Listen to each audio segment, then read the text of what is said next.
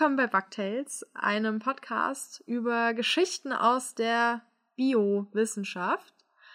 Ähm, wir haben den Untertitel Die Abenteuer der Campbell-Ritter. Campbell ist das Standardwerk der Biologie und ihr hört hier gerade zu mir, Jasmin Schreiber. Ich bin Schriftstellerin und Biologin und meinem Kollegen, das ist dein Einsatz.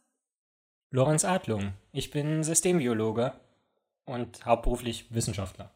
Genau. Aber du bist auch Poetry Slammer. Du bist also auch Autor irgendwie. Das ehrt mich, das von dir zu hören. Ja, ich habe recherchiert, Lorenz. Ich habe recherchiert. Wissen ist Macht. so, und ähm, wir haben jetzt uns diesen Podcast ausgedacht. Ähm, ich wollte ja schon länger einen Podcast machen und dann habe ich Lorenz kennengelernt und zufälligerweise ähm, hat er Bock. Und deshalb wird es jetzt diesen Podcast und wir erzählen euch Geschichten aus Forschung und Natur und allen möglichen Dingen. Zum Beispiel heute werdet ihr ganz viel über Knochen erfahren. Einmal im Sinne von Knochen von großen Dinosauriern und dann noch Knochen im eigentlichen Sinne. Und ich sitze hier gerade in Frankfurt und an meinem Schreibtisch nehme auf. Und mein Kollege Lorenz, wo, sitzt, wo befindest du dich denn gerade? Erzähl das doch mal. Mm, also geografisch gesehen bin ich im Nahen oder Mittleren Osten in Israel, im schönen Israel, in Rehovot, äh, ganz direkt die Straße gegenüber vom Weizmann-Institut, wo ich arbeite. Aber in meinem Apartment ist, es, ist die Akustik so dermaßen schlecht, dass ich mir einen Ort aussuchen musste in meiner Wohnung, wo es wenig halt. Und da blieb mir nur ein Ort und das ist mein Kleiderschrank. Kannst du vielleicht, ähm, vielleicht ein Selfie von dir machen, dass wir in die Show Notes packen oder so, weil also ja. auch aus Neugier, ich würde das gerne einfach sehen auch. ja. Und mein, also ich habe auch, ich habe alle, ich habe nicht so viele Klamotten, aber die, die ich habe, die habe ich im Prinzip muss ich rausnehmen und auf mein Bett legen. Auf die gucke ich jetzt. Und dann habe ich quasi über diese Kleiderstange habe ich noch eine Decke gehangen, dass es noch der Hall so ein bisschen besser absorbiert wird. Und ich sitze auf einem Sofakissen, weil ich, ich weiß ehrlich gesagt auch nicht, ob dieser Boden, ob der direkt auf dem auf dem Fußboden auflegt oder ob, das, ob da noch ein Hohlraum dazwischen ist, der einfach irgendwann in der dritten Folge Bugtails bricht live. Oh das oh Mann, ich wäre so geil. Also nichts für ungut, aber ich möchte live dabei sein, wie er bricht. Lorenz, ich möchte dir heute etwas über Dinosaurier erzählen und über die Welt, in der sie damals gelebt haben. Auch wenn das Zeitalter der Dinosaurierentdeckung so richtig erst im 19. Jahrhundert und auch vor allem in England anbrach, waren Fossilien schon eigentlich ganz lang bekannt. Zum Beispiel im alten China fand man bereits vor etwa 2000 Jahren Fossilien, die von Chankur als Drachenknochen beschrieben wurden und die natürlich von Dinosauriern stammen könnten. Und antike Steppenvölker könnten die Greifensage aufgrund von Funden von Dinoknochen in den Ödländern Zentralasiens vielleicht erfunden haben. Weißt du, wie so ein Greif aussieht? So ein Vogelgreif? So ein Vogelgreif, ja. Mhm.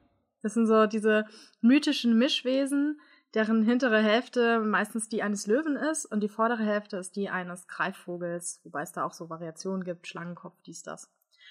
Ähm, jetzt gibt es Vermutungen, dass in der Antike das Nomadenvolk des Güten beim Goldschürfen in den Wüsten Zentralasiens fossile Überreste eines Kreidezeitdinosauriers namens Protoceratops fanden.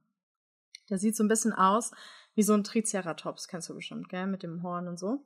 Und diesem Hals, Halskranz da. Und dieser ja. Saurier besaß, wie alle seine Verwandten, einen großen Schnabel und einen Körper, der Menschen vielleicht, also die Menschen von damals, an den eines Löwen erinnert haben könnte. Also wenn man sich halt nur vorstellt, dass die nur die Knochen gesehen haben, weil die Fossilien stehen ja jetzt nicht so schön präpariert wie im Museum rum, sondern liegen so flach und gequetscht und die Knochen sind auch etwas verschoben. So kann es dann zum Beispiel sein, dass dieser große Nackenschild, den man ja auch vom Triceratops kennt, ähm, dass die vielleicht für Flügel gehalten wurden. So, ne? mhm. Und weiterhin finden sich in der Mongolei auch ganz viele fossile Dinosaurier-Eier. Und so erzählte man sich dann in der Antike in der Gegend, ähm, dass diese Greifen grimmig die mit Gold ausgekleideten Nester bewachten und die Leute dann halt später dann dieses Gold abgebaut haben. Und auch in Südafrika ähm, war zum Beispiel gab es eine Ethnie oder gibt es eine Ethnie, die heißen San.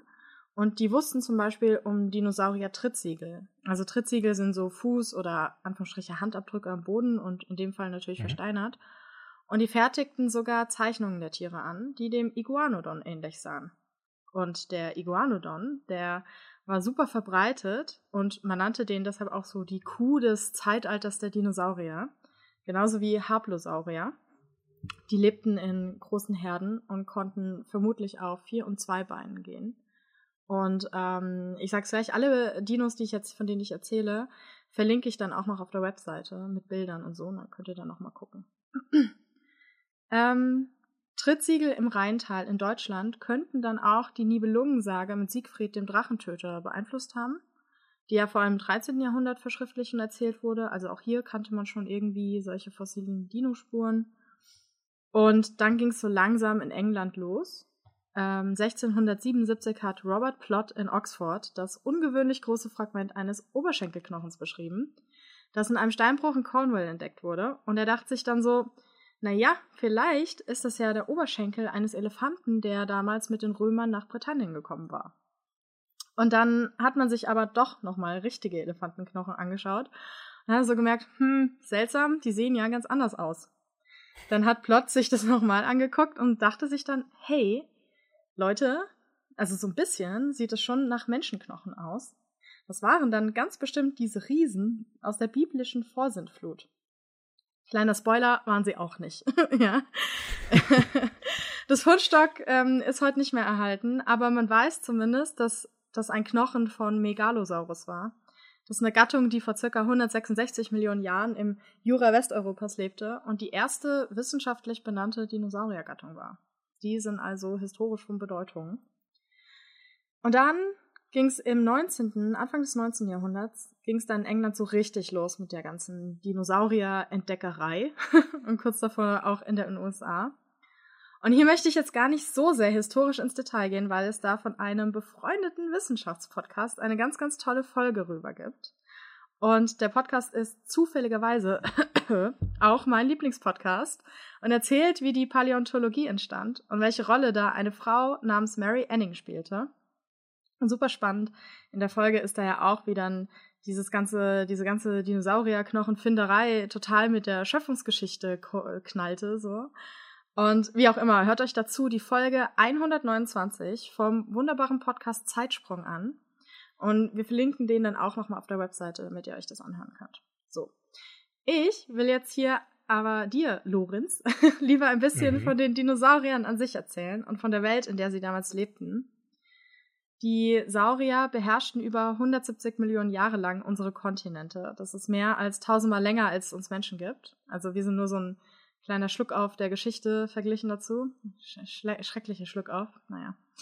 Die meisten Saurier, die wir heute so kennen und die wir in Filmen anschauen und in Museen bewundern, bekamen ihren Namen nach 1990, sind also super junge Entdeckungen. Und in den 90ern gab es ja auch mit Jurassic Park und so dann auch so einen richtigen Dinosaurier-Hype. Und dabei ändert sich natürlich dauernd alles. Also die Namen, die Vermutung, wie sie aussahen, die Verwandtschaftsgrade und natürlich auch die ganzen Stammbäume und Theorien, wie die Evolution hier eigentlich so voranschritt. Anfangs dachte man zum Beispiel, dass das irgendwelche schwerfälligen, herumkriechenden Eidechsen waren, bis man sie dann eben auch als flinke Jäger erkannte.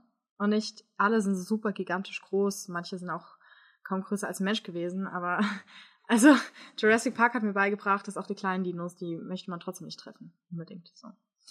Oh ja. ähm, ich meine, ein Tiger ist ja auch kleiner als ein Mensch.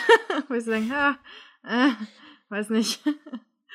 ähm, Dinosaurier sind super beliebt bei Kindern. Das waren sie bei mir damals auch. Und ich bin bis heute großer Jurassic Park-Fan, möchte aber an dieser Stelle kurz darauf hinweisen, dass das Sequel Jurassic World für mich nicht existiert und ich darüber auch nicht sprechen möchte. so. Dinosaurier erinnern uns an Rekorde und Größe und Schwere und Gefahr und sie stehen halt für so Gigantismus und Ehrfurcht. Aber an Dinosaurier zu denken beunruhigt natürlich auch, weil die haben was mit Endlichkeit zu tun, denn sie sind ausgestorben. Und diese ganze prähistorische Welt, die wir uns in Filmen und Bildern, Büchern anschauen, wo wir uns reinstürzen, die haben wir uns halt quasi ausgedacht, denn niemand von uns war dabei. Das sind alles Modelle und Theorien wir konnten das uns alles nicht persönlich angucken, weil wir damals nicht gelebt haben. Außer vielleicht die Queen. Ey, Lorenz, ganz ehrlich, ich glaube mittlerweile, dass sie unsterblich ist und schon immer da war. Keine Ahnung. Aber lassen wir das. so. Also ich kann mich äh, nicht daran erinnern, dass sie irgendwann mal nicht da gewesen ja, wäre. Ne? Insofern. Ja, und wir sind ja auch schon alt. alt. Sehr alt. Er kann nur für mich sprechen, aber. Du bist ja jünger als ich. so. Die Welt der Dinosaurier sah halt ganz anders aus als unsere heutige Welt. Die magnetischen Pole wechselten immer mal wieder ihre Position. Der Mond war näher am Planeten, was dazu führte, dass die Gezeiten deutlich heftiger waren, als wir sie heute kennen. Die Welt damals war eine Welt der Extreme. Die Erde rotierte sich schneller um sich selbst als heute, was auch bedeutet, als ein Tag halt viel kürzer war und ein Jahr hatte 385 Tage statt 365. Und das Auffälligste, also so visuell Auffälligste war, es gab in der Zeit, von der ich gerade rede, also so vor 300 Millionen Jahren, nur einen Kontinent, Pangea. Das war der letzte in einer Reihe von Superkontinenten. Und circa 70 Millionen Jahre später begann der Kontinent auseinanderzubrechen. In dieser extremen Welt entwickelten sich dementsprechend auch Tiere und Pflanzen, die jetzt für uns mit dem heutigen Blick auch super extrem wirken. Da Pangea ein riesiges Stück war, also eine Landmasse, breiteten sich die Tiere überall aus. Also dann findet man zum Beispiel auf dem amerikanischen Kontinent manchmal dieselben Knochen wie hier, weil die ganze Landmasse früher, als die Dinos drauf herumliefen, noch ein riesiges Stück war und dann erst auseinanderbrach. Und so hat sich dann natürlich ähm, jedes Stückchen, jeder andere Kontinent ein bisschen anders entwickelt. Damals war eben alles unbeständig. Die Landmassen brachen auseinander, krachten dann wieder ineinander, wodurch uns zum Beispiel die Alpen und andere tolle Gebirge geschenkt wurden. Das Klima spielte verrückt, der Meeresspiegel stieg und fiel, so dass es wirklich super stressig war, damals zu leben. Also ich stelle mir so vor, wie so ein Dino dasteht und sagt, Leute, chillt, ey, ich bemühe mich hier echt mit diesem ganzen Zeug, Evolution und so. Aber gestern regnete es Asche, heute ist alles überflutet, morgen wird es wahrscheinlich wieder scheiß kalt, also beruhigt euch mal, ja. Also, okay, so schnell ging es nicht, aber you get the point. so. Mhm. Ähm, Massenaussterben kam ganz häufig vor, also vergleichsweise häufig, und eins der fünf größten Massenaussterben sorgte dann an der Trias-Juras-Grenze für Voraussetzungen, dass die Dinosaurier aufsteigen konnten. Also, dass die super gute Lebensbedingungen vorfanden. Vom Trias bis zur Kreidezeit hatte die Erde eine Atmosphäre, die man als Treibhausphase bezeichnet. Die Kohlendioxidkonzentrationen waren enorm. Also die globale Durchschnittstemperatur lag bei 30 Grad und mehr, also dem Doppelten von heute. An den Polen gab es Wälder und der Meeresspiegel war super hoch. An der Stelle Grüße an die Autoindustrie, an die Politik.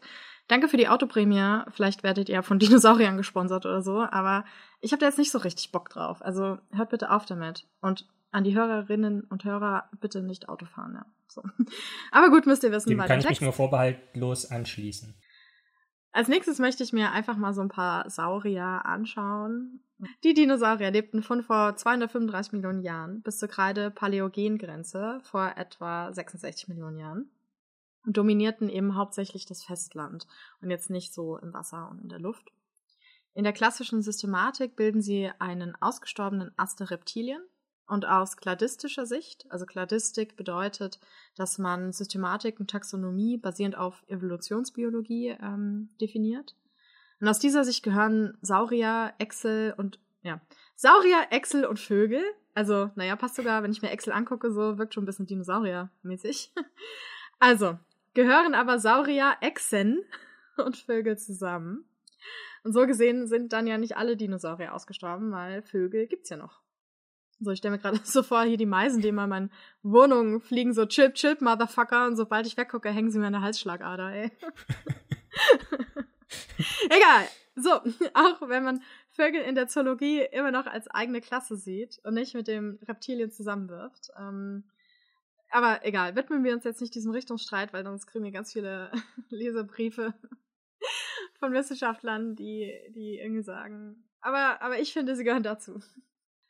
Der englische Anatom Richard Owen stellte das Taxon Dinosaurier im April 1842 auf.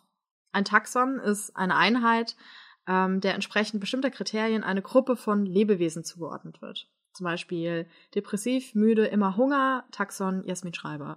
ja. Mag Dinosaurier extrem. Gehört auch dazu als, als ähm, Kriterium. so, Kladistische und klassische Definitionen fassen dieselben Taxa zur Gruppe der Dinosaurier zusammen. Also ist egal, welche Definition du nimmst, sind immer so fünf Gruppen. Die mhm. Theropoda, das sind zweibeinige Karnivoren, zum Beispiel der T-Rex. Die Sauropodomorphen, das sind meistens große Pflanzenfresser mit langen Hälsen und super langen Schwänzen, zum Beispiel Brachiosaurus oder sowas.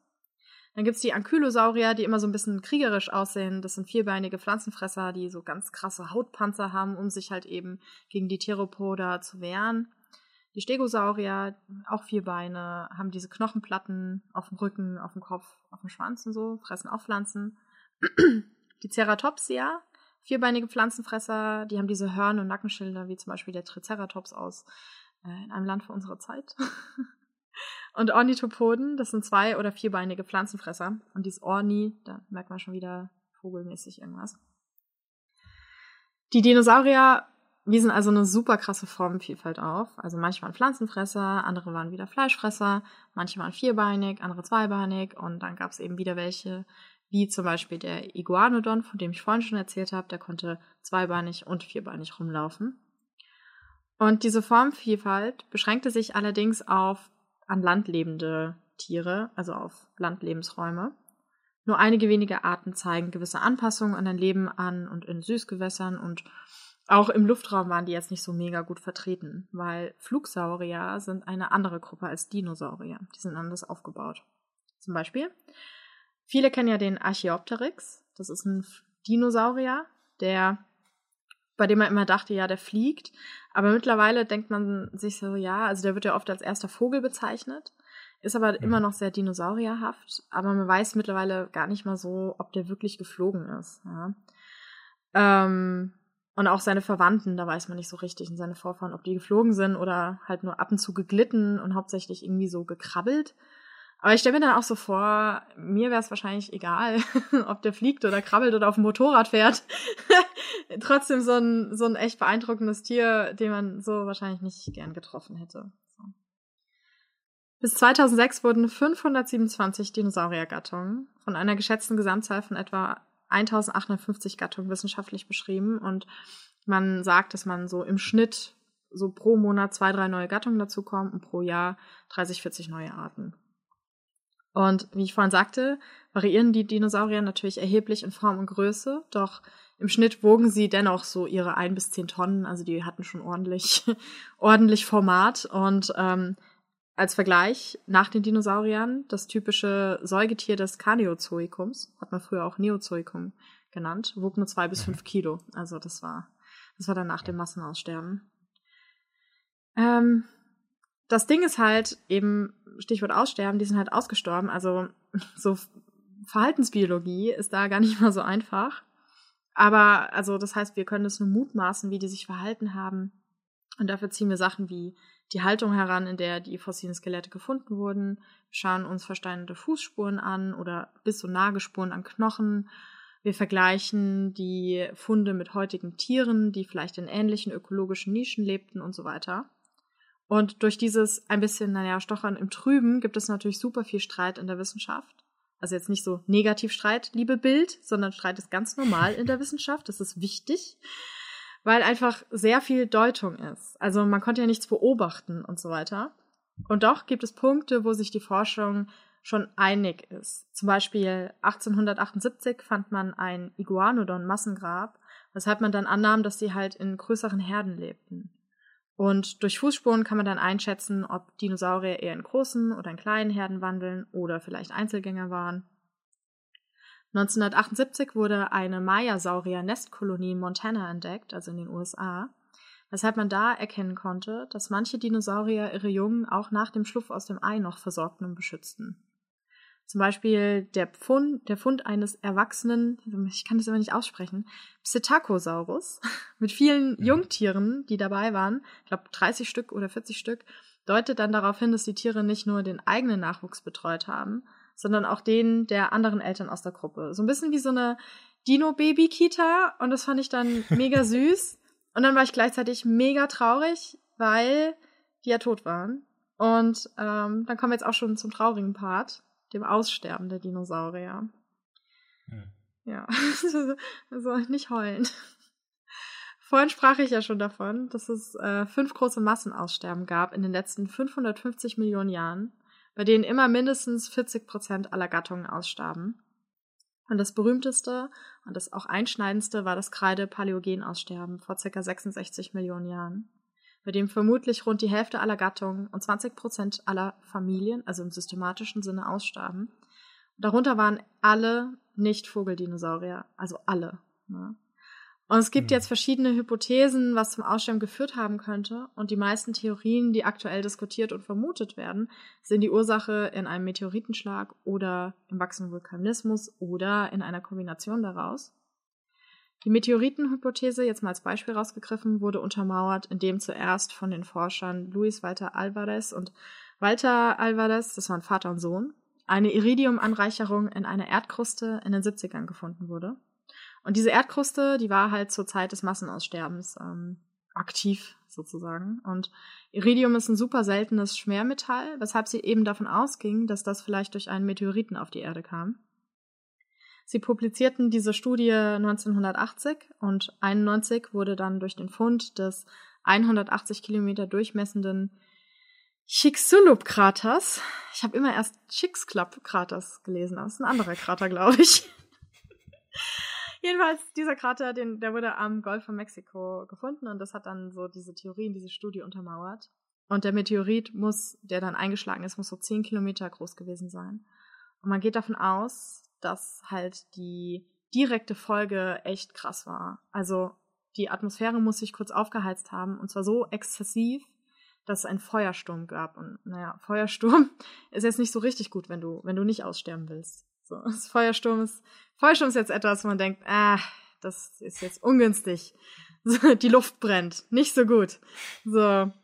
Anschließend ähm, musste eine Abkühlung erfolgt sein, was auch mittlerweile nachgewiesen ist, da die Atmosphäre durch den Staub, der dadurch ähm, aufgewirbelt wird, verdunkelt wurde. Und dieser Staub, diese Staubwolke hielt sich 10 bis 20 Jahre. Das bedeutet natürlich, dass die Sonneneinstrahlung auch um 10 bis 20 Prozent verringert wurde, was wiederum heißt, es wurde scheiß kalt. Die Photosynthese mhm. schmierte ab, das heißt, pflanzenmäßig gab es auch nicht mehr viel. Es gab vermutlich auch Erdbeben und Tsunamis bis zu tausenden Kilometer vom Einschlagsort entfernt und alles nicht so geil. so. Gleichzeitig sank zu der Zeit auch noch der Meeresspiegel ab, ähm, was vielleicht auch noch mit reinspielte, da die großen Flachmeere verschwanden und sich Landbrücken bildeten, Gegenden austrockneten und so.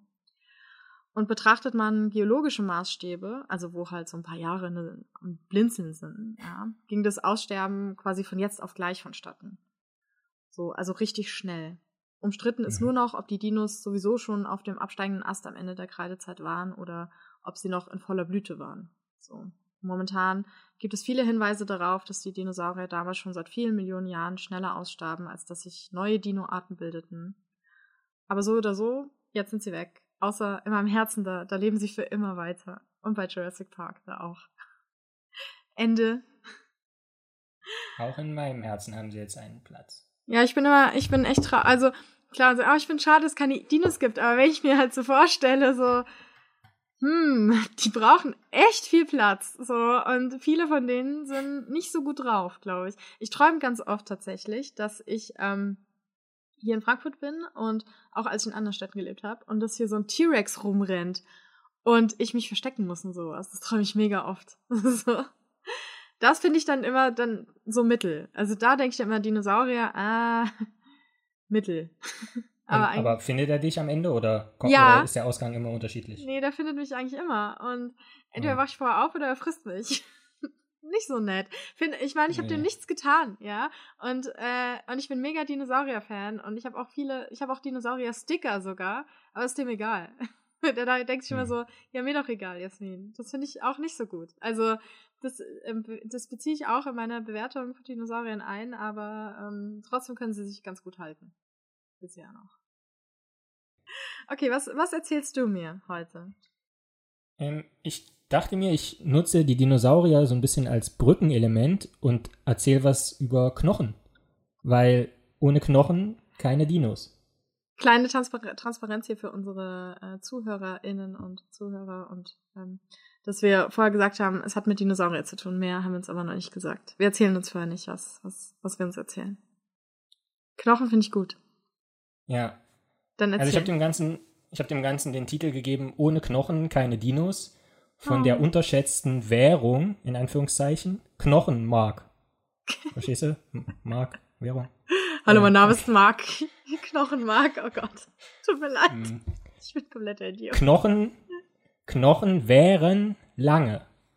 Das haben wir ja schon gehört, weil, wie gesagt, die Fossilien kann man ja auch heute noch finden. Mhm. Äh, wenn es nicht so wäre, dann hätten die sich ja bereits in Luft aufgelöst, wären vom Winde verweht gewesen, in alle Himmelsrichtungen verstreut. Ja, die Atome, die vormals Dinosaurierknochen waren, wären jetzt mittlerweile vielleicht Teil einer Blume geworden und dann vielleicht auch Teil von uns, also zumindest von denjenigen, die gern Blumen essen. Aber das ist ja nicht der Fall. Ja, wir, wir finden diese Fossilien ja nach wie vor. Wir finden nach wie vor Dinosaurierknochen. Wie kommt es? Wie kann es sein, dass Knochen so beständig sind? Wie können die dafür sorgen, dass wir im wahrsten Sinn des Wortes Rückgrat besitzen? Also zumindest einige von uns. Knochen stehen ja an sich ziemlich im Verruf. Ja? Als Kind wurde mir zum Beispiel immer eingebläut, ich solle meine Milch trinken, schließlich bräuchten das meine Knochen zum Wachsen. Und ehrlich gesagt äh, fand ich Milch damals gar nicht so geil. Und dann ist es ja auch so, man wird sich seiner Knochen erst bewusst, wenn man, wie ich jetzt, also Jasmin ist ja noch in der Blüte ihrer Jugend, aber wenn man älter wird, dann merkt man seine Knochen manchmal. ja, aber. Ideell. Nicht, genau, intellektuell und. Hallo! Moment mal. Also, also, stimmt, das ist unter der Hypothese. Nein, so habe ich es nicht gemeint. Also man. Cut! Also, weil man im Alter degeneriert, äh, mhm. intellektuell. Ja, danke. Cut, fang an, mach einfach weiter.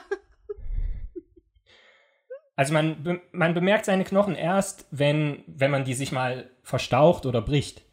Und dann schmerzen sie einfach ziemlich. Oder nehmen wir den bekanntesten Knochen vielleicht der Literaturgeschichte, wenn man Inszenierungen von Shakespeares Hamlet sieht, dann wird dieser Totenkopf ja immer so verlacht und lächerlich gemacht. Und mal ganz unter uns, wir sind ja bei Campbells unterm Sofa, ja, ähm, wären wir ohne Knochen nicht vielleicht sogar besser dran? Ich meine, offenkundig, ohne Lunge könnten wir jetzt nicht atmen, klar, ohne Leber äh, könnten wir nicht entgiften, ohne Niere könnten wir äh, Blut und Harnstoff nicht filtern, ohne Darm keine Verdauung, ihr wisst, worauf ich hinaus will. Aber Knochen, also ich meine, Knochen sind ja pro forma auch ein Organ, aber zu welchem Zweck? Ähm, ohne Knochen wären wir ein etwas amorpher, also formloser Hauthaufen, oder? So wie, so wie ich ein... jetzt gerade während Corona. Nein, bist du nicht. Doch, bin ich, aber ist okay. Ein, ein Humanoider, also so ein menschenähnlicher Wirbelloser wären wir ohne, ohne Knochen. So eine Art Menschenschnecke, was ja eigentlich total kuschelig und niedlich ist, oder? Naja, vielleicht. Ähm, Warum unter jeder weichen Schale aber ein harter Kern stecken muss, beziehungsweise was unsere Knochen interessant macht, möchte ich euch in den nächsten zwölf Minuten erzählen. Also, warum sind Knochen hart und beständig? Nun, um das beantworten zu können, müssen wir wissen, woraus Knochen eigentlich bestehen. Die Bestandteile von Knochen lassen sich grob in zwei Kategorien unterteilen. Matrix und Mineralien. Alliteration und Asseln haben immer eine sehr beruhigende Wirkung auf mich. Also, zur Matrix. Die Matrix ist eher dehnbar, flexibel, bindegewebsartig. Ihr Hauptbestandteil zu 95% ist Kollagen. Kollagen ist ein Struktureiweiß, ein fasernbildendes Fibrillenkonstrukt aus langen Ketten von Aminosäuren, die der Knochenmatrix eben jene flexible Struktur verleihen. Auf der anderen Seite haben wir die Mineralien des Knochens, und die machen eben diesen hart. Um was für ein Mineral handelt es sich dabei? Calciumphosphat. Aha, das Calcium aus der Milch. Hatte meine Mutter also doch recht? Prinzipiell natürlich schon. Mütter haben immer recht. Liebe Hörerinnen und Hörer da draußen, hört auf eure Mütter. Zur Wahrheit gehört allerdings auch dazu, dass spätestens im Jugendalter das Knochenwachstum großteilig abgeschlossen ist und Milch nicht die einzige Quelle von Calcium darstellt. Wer also keine Milch konsumieren kann oder möchte, dem seien zwei meiner Lieblingsgemüse mit hohem Kalziumgehalt ans Herz gelegt. Brokkoli und Rosenkohl. Ja, geil, ich liebe beides. Brokkoli und magst du nicht? Doch, ich liebe beides total. Okay, ja, zu Recht. Nun, der einzige Nachteil, Brokkoli und Rosenkohl sind leider keine Alliteration. Also zurück zu Matrix und Mineralien. Warte, warte, darf Denn ich einen Witz machen? Darf ich, darf ich einen Wortwitz machen? Jeden. Brokkoli und Brosenkohl. du findest es lustig, oder? Ja, ich habe gerade gelacht. Hallo? okay, Entschuldigung, mach ich, weiter. Ich, ich habe nicht genug Empathie, um, um über Sachen zu lachen, die ich nicht lustig finde. okay. Ähm, also Matrix und Mineralien, die beiden Bestandteile, die einen Knochen ausmachen. Prozentual im Mittel, also klar, so ein Oberschenkelknochen, der wurde ja eben auch schon von Jasmin angesprochen, der ist natürlich strukturell ganz anders aufgebaut als so ein Rippenknochen. Aber wenn man jetzt mal das komplette Knochenskelett eines Menschen zum Beispiel in seine Bestandteile zerlegen würde, splattermäßig, ähm, dann wäre, würde dieser Haufen, dieser Knochenhaufen dann zu etwa einem Drittel aus Matrix bestehen und zu zwei Dritteln aus Mineralien. Aber wie werden diese, also Matrix und Mineralien, gebildet? Nun, wie viel ist in der Biologie aus Zellen oder von Zellen? Zellen sind die kleinste lebende Funktionseinheit in der Biologie. Wir Menschen als Organismen bestehen aus etwa 3 mal 10 hoch 13 Zellen. Aber auch eine Zelle allein ist lebensfähig und kann einen Organismus darstellen, wie beispielsweise eine Bakterienzelle. Und Zellen, die jetzt in dem Fall einen Knochen bilden, beziehungsweise streng genommen deren Vorläufer, die nennen sich Osteoblasten. Os ist lateinisch und führt in Verbindung mit anderen Worten zur Formulierung Osteo und bedeutet so viel wie das Bein. Ja, phonetisch ist es ja auch schon relativ nah dran am englischen Bone, Bone, Bein. Ähm, und vielleicht kennt man ja auch die etwas altertümliche Formulierung, dass man ein Knochenskelett als Gebein bezeichnet. Also Osteo, Gebein und Blast kommt vom Altgriechischen und bedeutet so viel wie Keimling oder Spross. Ja, das heißt, so ein Osteoblast ist im Prinzip ein, ein Gebeinkeimling oder ein Knochenspross, wenn man so will. Oder eben ein Vorläufer von den Zellen, die letzten Endes den Knochen bilden. Ich nenne sie jetzt etwas vereinfachend und kurz gefasst immer Knochenzellen, Osteoblasten. Knochenzellen bilden Knochen. Aus diesem sehr simplen Satz lässt sich viel lernen. Erstens, wir verwenden hier den Plural, Knochenzellen. Es braucht also mehrere. Eine einzelne Knochenzelle kann keinen Knochen erzeugen. Das Ganze funktioniert nur im Verbund. Ja, davon können wir als Gesellschaft etwas lernen. Nur gemeinsam sind wir stark. Nur gemeinsam entsteht etwas Stabiles. Das Zweite, was wir von dem Satz Knochenzellen bilden Knochen lernen können, lässt sich aus dem Wort bilden ableiten. Knochenbildung ist ein dynamischer Prozess. Ja, mit der Zeit wachsen Osteoblasten und lagern dann Mineralien ein. Und die härten sukzessive, also schrittweise aus. Und jetzt kommt eine Frage, mit der wir als Biologen im Speziellen, aber alle Wissenschaftler im Allgemeinen uns immer wieder auseinandersetzen müssen. Und diese Frage lautet, warum?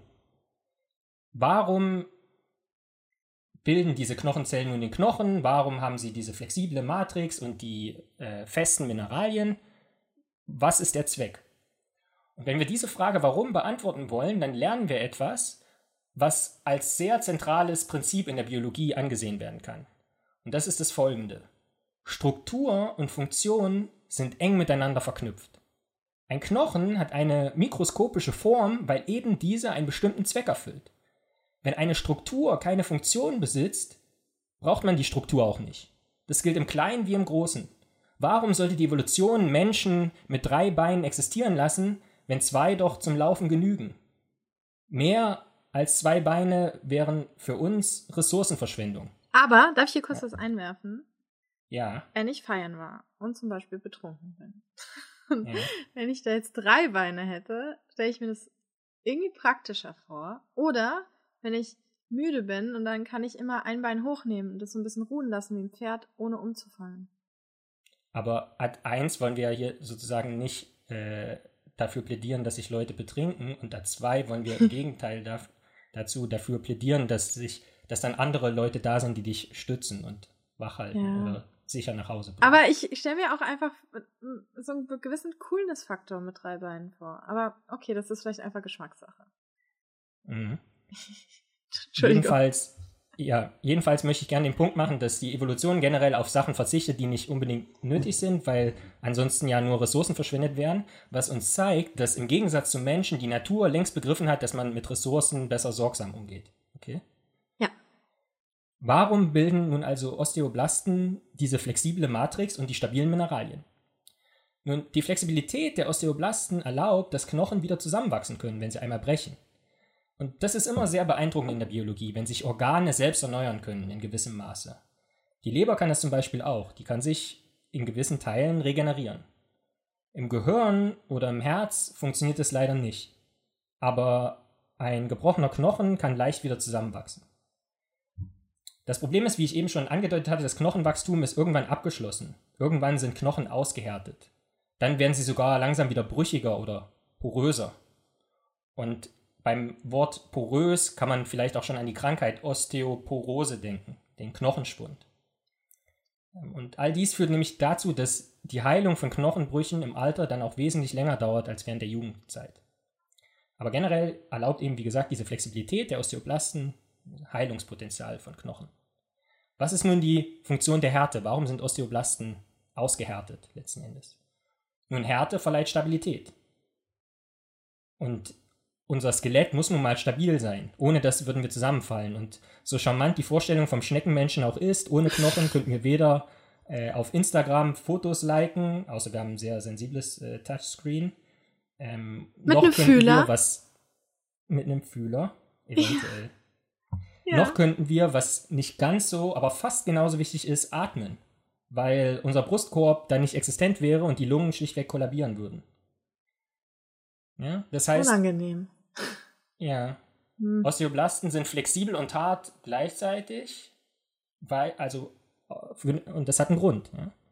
Aber wenn wir jetzt einmal von diesen Osteoblasten etwas herauszoomen, vom mikroskopischen zum makroskopischen, dann sehen wir mit bloßem Auge, dass unterschiedliche Knochen unterschiedlich aufgebaut sind.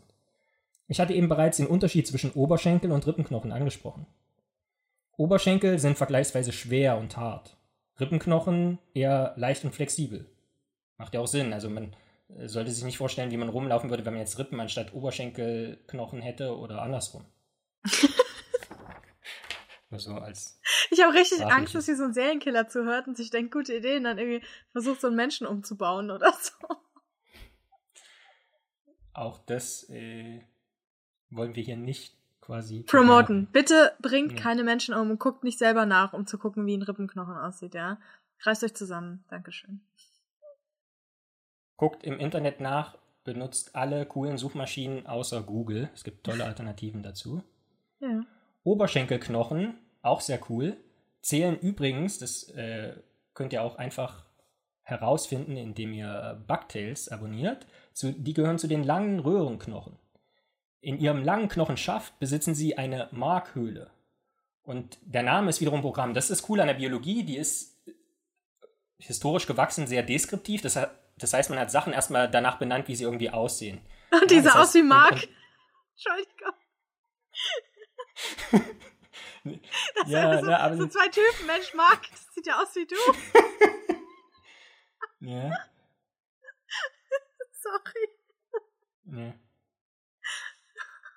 Okay. Aber dann könnte man, das, weiß nicht, ob das jugendfrei ist, kannst du im Zweifelsfall rausschneiden, aber ähm, der Karl von Linné hat ja auch das Frauenharmos nicht umsonst Frauenharmos genannt. Das hat ihn ja an was erinnert. Ferkelchen, das Ferkel. Sorry. Ja, alles der gut. Hat aber auch, der hat aber auch äh, Norwegen gehasst, weil ich glaube, irgendwie seine Frau wurde ihm von einem Norweger ausgespannt oder so ähnlich.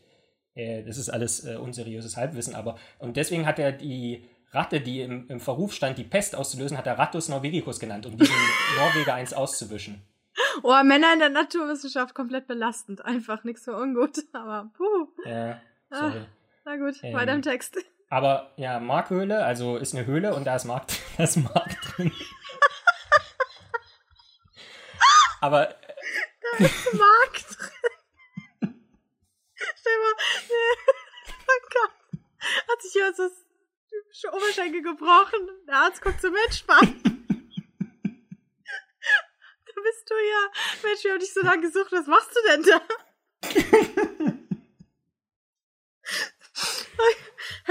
okay, alles gut, alles gut. Knochenmark ist absolut faszinierend. Zunächst einmal gleicht es eher einer Flüssigkeit. Und diese enthält andere Zellen als Osteoblasten, nämlich die wichtigsten Zellen, die man im Knochenmark findet, das sind die Stammzellen.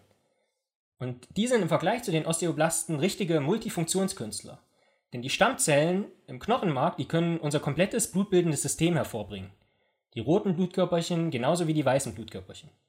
Aus den Stammzellen können sich auch spezialisierte Zellen entwickeln, die unser Immunsystem erzeugen. Uns also beispielsweise auch vor einer Corona-Infektion schützen können. Und all das hat seine Wiege im Knochen. Das einzige Problem, wenn man so möchte, ist allerdings, dass weder Stamm noch Blut noch Immunzellen, beziehungsweise dass alle diese Zellen organisches Material sind, Lebenmaterial, das mit der Zeit abstirbt und sofern es nicht irgendwo eingeschlossen wird, sicher keine Jahrmillionen überdauert. Anders hingegen die anorganischen Mineralien der Knochen. Die überdauern und sorgen nicht nur für den aufrechten Gang des T-Rex, sondern auch dafür, dass wir noch heute Überreste genau davon finden können. Ablagerungen oder Abdrücke im Gestein. Denn Knochen wären lange. Finn. Sehr schön. Ich ja. muss leider immer noch über Knochenmark lachen. ist so ein Westernheld. Ja, oh nein, da kommt wieder der Knochenmark. Das kann, das kann, einer, kann einer unserer Maskottchen werden. Der Knochenmark, ey. Ich glaube, ich kann das nie wieder als normales Wort sehen. Oh, ist das schlimm. Sorry. Aber sehr schön, vielen Dank dafür, auch wenn ich letzten zwei Minuten durchgedacht habe und mir den Mund zugehalten habe. Ach ja. Finde ich, finde ich Knochen auf jeden Fall. Ähm, ich stelle mir ich, auch dieses Bild des Schneckenmenschen. das habe ich auch noch ja. irgendwie im Kopf. Und die Frage, ich habe ich mal eine wissenschaftliche Frage an dich auch. Hätten wir dann Häuschen oder wären wir Nacktschneckenmenschen? Ja, wir wären Nacktschnecken auf jeden Fall. Also, ich komme ja aus dem Osten, da ist eh mehr so freie Körperkulturen und so. nee, also wir, wir scheiden ja jetzt, also klar, wir können irgendwie Hornschichten bilden, aber jetzt Oh mein Gott. Keine so eine mega Hornhaut. Auch eine, so, so, so, so Fleischsäcke mit, so, mit so einer mega, mega Hornhaut. Einfach um uns auf dem Rücken oder so. Ja. Auf, auf dem Nacken. Aber dann, wie geil. Ey, wie dann wohl so ein, was wir da alles nicht bräuchten, Stühle und so. Also wenn ich, ich meine, die Schnecken, die haben ja schon eine gewisse, also die, die schwabbeln ja nicht nur. Die haben ja auch Stabilität und Form und so. Ohne Knochen. Ja, also ich glaube, so ein Exoskelett, also außenrum so ein Chitinpanzer oder so, das wäre halt schon auch irgendwie geil. Das wäre ich ziemlich geil. Oh mein Gott. So, wenn, wenn so irgendjemand cool. dumm anmacht, einfach nur zack, Chitinpanzer raus und äh, keep your distance. Ich hätte, ähm. ich hätte gern so Chilizern, glaube ich. Also Chilizern an die Leute, die, das sind diese Mundwerkzeuge von Spinnen zum Beispiel. Hätte ich gerne. Heute ist hier passiert, dass ich habe ja Geißelspinnen. Ich hatte drei, Betonung auf hatte, weil ja. das Weibchen, obwohl es ein echt großes Terrarium ist und viele Fliegen und Beute drin, hat ein Männchen erlegt und es mit den Chilizern auseinandergerissen und dann gegessen. Und ich saß so und dachte mir so, Leute, wisst ihr, was er eigentlich kostet? du hast gerade, du hast gerade 30 Euro gefressen, du blöde Kuh. ja, aber dann war ich auch beeindruckt und dachte mir, oh, also so Chilizianen, die sind schon cool. Und auch so Exoskelett ist schon, schon gut irgendwie so. Das, ja, hm, hätte ich gern drauf. Aber so auch Knochen zum Beispiel, um da jetzt nochmal drauf zu kommen, ist es nicht so, dass man das schon in Gänze verstanden hätte. Ja, also man könnte sich jetzt so vorstellen, okay, die brechen ja schon seit hunderten von Jahren und dann halt in Gips und dann verheilt das irgendwie alles wieder. Aber gerade dann auch so ein Knochenmark, ja, wie die Stammzellen, dann welche Blutzellen die dann da bilden, das ist ja eine Interaktion und zum Beispiel ein guter Kumpel von mir, äh, Simon Haas, der forscht, forscht da äh, aktiv dran und was die machen, die schneiden mit einem Laser kleine äh, Mikrometer große Stückchen aus dem Knochenmark raus, um dann zu sehen, welche Zellen da nebeneinander sitzen. Das Knochenmark immer noch geil. ich höre es schon. Um das dann besser zu verstehen. Also, das hat man, ist noch viel Forschung nötig. Was für ein Monster. Ja. Was hat der Marc gemacht? Nein, okay. Das stimmt, ich weiß gar nicht, ob man die Folge noch retten kann. Knochenmark, ich kann nicht mehr, ey. Okay, an, an, die, an die ZuhörerInnen. Ähm, Fanart, zeichnet uns den Knochenmark und macht Hashtag Bugtails und meinetwegen Hashtag Knochenmark. Weil Das würde ich wirklich gerne sehen. Ich habe da auch ein bestimmtes Bild im Kopf. Er trägt zum Beispiel einen, unter anderem einen Cowboy-Hut. Der Knochenmark. Ja. Das ist ein guter Username auch. Knochenmark. So schade, dass ich nicht Mark heiße. Hm. Das wäre ein bisschen komisch auch. Aber. Damit ihr uns alle besser kennenlernt, haben Lorenz und ich uns jeweils sieben Fragen überlegt, ähm, die wir dem anderen stellen, wo er sich oder sie sich dann entscheiden muss, entweder oder. Und Lorenz stellt mir jetzt sieben Fragen und ich bin schon gespannt. Und danach stelle ich ihm sieben Fragen. Okay, bist du bereit, Jasmin?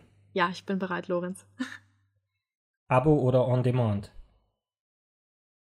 On Demand. Album oder Mixtape? Mixtape.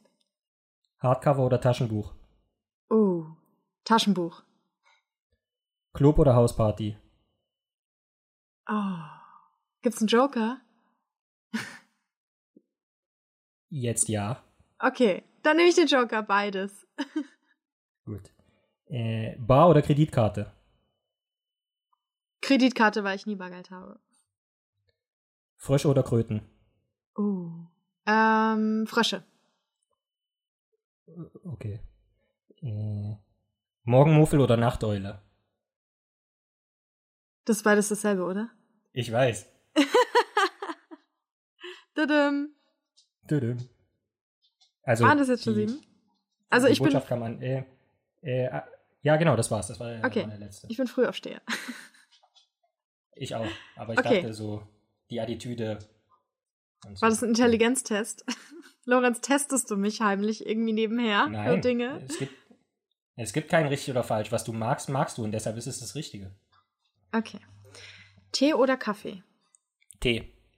Wurm oder Käfer? Käfer. Europa oder Asien? Europa. Baum oder kleine Pflanze? Baum. Nutella mit Butter oder ohne?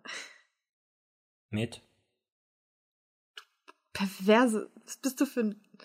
Okay. Und ohne Palmöl. Aber gibt es Ja, natürlich. mittlerweile ohne Palmöl? ja, es gibt so aus so Bio-Öko-Herstellern, wo keine Gorillas leben, irgendwie aus zertifizierter Anbau, irgendwas. Aber nicht von Nutella. In Israel habe ich tatsächlich erst letzte Woche zum ersten Mal Nutella entdeckt. Ich habe das vorher noch nie gesehen. Ja. Achso, ich dachte, entdeckt, also im Sinne von zum ersten Mal gegessen. Ich habe es kartiert hier. Okay, so, Achtung. Ja. Ähm, grüner Daumen oder brauner Daumen? Grüner Daumen. Wirklich, wie viele Pflanzen hast du? Ähm, also hier habe ich nicht viele, weil ich hier generell nicht viel habe, aber trotz, also ich glaube, wenn man mein Mobiliar aufsummiert, dann kommt man auf vier Teile und ich habe fünf Pflanzen. Also das Uh. Verhältnis ist, glaube ich, ganz gut, aber absolut gesehen und auch auf die Größe hier ist es nicht so gut. Okay. Ähm, aber bei meinen Eltern und Großeltern, die haben einen Bauernhof, wir haben einen Garten, ich bin, ich werde Wald erben. Ja, okay, hör auf anzugeben. Letzte Frage. Sorry. ähm, also bei Superkräften, fliegen oder unsichtbar sein? Unsichtbar sein. Echt? Oh, warum? Ich will lieber nee, fliegen. warte mal. Ja, stimmt. Fliegen ist, Fliegen ist besser. Ich finde, da gibt es durchaus eine richtige und eine falsche Antwort. Ja, nee, ich habe ich hab kurz drüber nachgedacht, so, so äh, un, unbeobachtet irgendwo spionieren, das ist mir, also das, das interessiert mich ehrlich gesagt nicht, aber Fliegen wäre schon cool. Doch, mich schon. Aber man Ja. kann das auch im Flug halt. So wie so eine Drohne. Ah, wie so eine, ja, ferngesteuert. Ja, nee, lieber nicht. Lieber, nee. Also ich, nee. So, nicht Aber dann ist man per Definition ja auch keine Drohne, oder? Aber, Ja, wie Drohnen, habe ich gesagt. Nicht, dass ich Ja. eine bin. So, aber halt so, Gut. dass ich da so mal durchs Fenster gucken, mal Hallo sagen kann. Einfach mal klopfen. So, ja. Hallo. Hallo, ich bin die, ich bin, ich bin jetzt hier.